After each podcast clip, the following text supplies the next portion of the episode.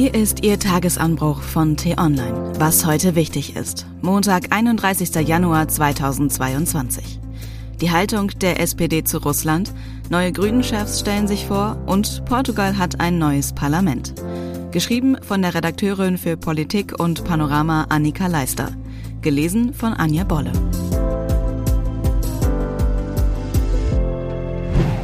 Deutschland, wir haben ein Problem. Russlands Druck auf den Westen wächst. Inzwischen gehen Nachrichtendienste davon aus, dass bis zu 120.000 Soldaten nahe der ukrainischen Grenze auf neue Befehle warten. Putin hat seine Truppen so positioniert, dass er die Ukraine in kurzer Zeit aus drei Richtungen angreifen kann. Der Westen bemüht sich unterdessen, Russland mit diplomatischen Mitteln noch zu stoppen. Womit wir bei einem deutschen Problem sind, das gerade zu Europas Problem wird, der SPD. Denn die Partei, die den Bundeskanzler stellt, versagt kläglich darin, sich im Konflikt klar zu positionieren. Ein paar Beispiele gefällig. Beispiel 1. Am Freitag meldete sich SPD-Urgestein Gerhard Schröder und warf der Ukraine Säbelrasseln vor. Unverschämt seien die Forderungen des bedrohten Landes nach Waffenlieferungen aus Deutschland. Russland werde nicht in die Ukraine einmarschieren, kaute Schröder Pressestatements aus dem Kreml nach. Und überhaupt, Putins Reaktion sei lediglich eine Reaktion auf westliche Militärmanöver in der Region. Verwundert ist niemand über diese Verdrehung der Tatsachen. Schließlich spielt Schröder seit seinem Abgang als Bundeskanzler 2005 die Rolle des Putin-Freundes und gekauften Lobbyisten gleich für mehrere russische Energiekonzerne. Beispiel 2. Mecklenburg-Vorpommerns Ministerpräsidentin Manuela Schwesig betonte erst vor zwei Wochen, dass sie auf die rasche Zertifizierung der neuen Gaspipeline Nord Stream 2 hoffe. Da standen Putins Truppen bereits gesammelt vor der ukrainischen Grenze. Da saß die deutsche Außenministerin bereits bei Krisenkonferenzen mit Russland und den USA an einem Tisch. Egal für Schwesig.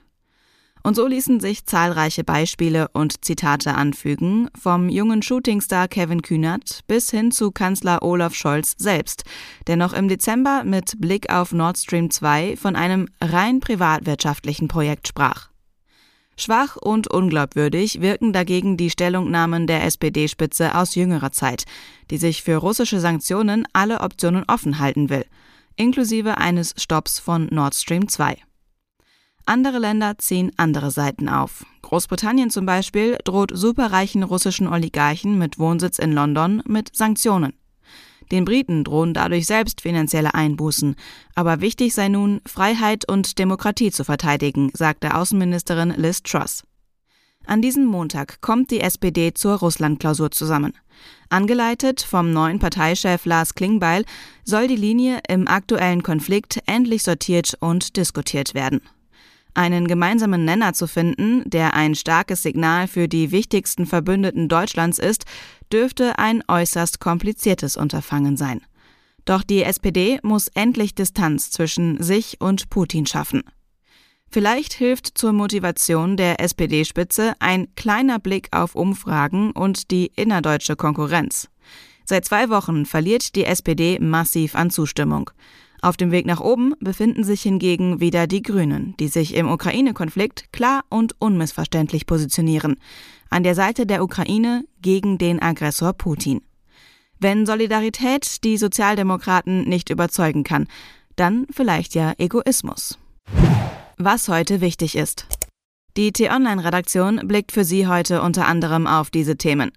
Die neue Grünen-Spitze Ricarda Lang und Omid Nuripur stellen sich heute auf einer Online-Pressekonferenz vor.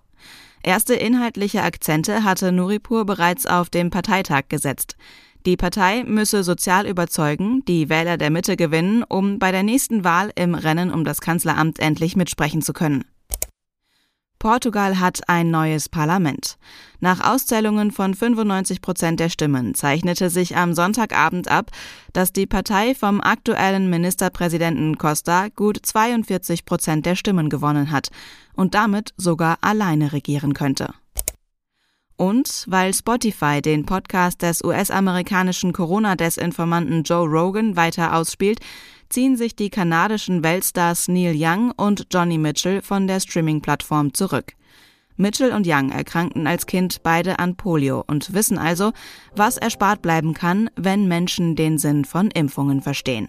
Auf Nachahmer ist zu hoffen.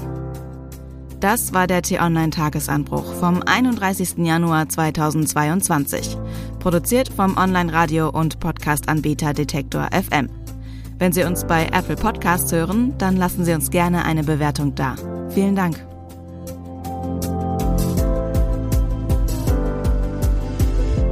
Ich wünsche Ihnen einen frohen Tag.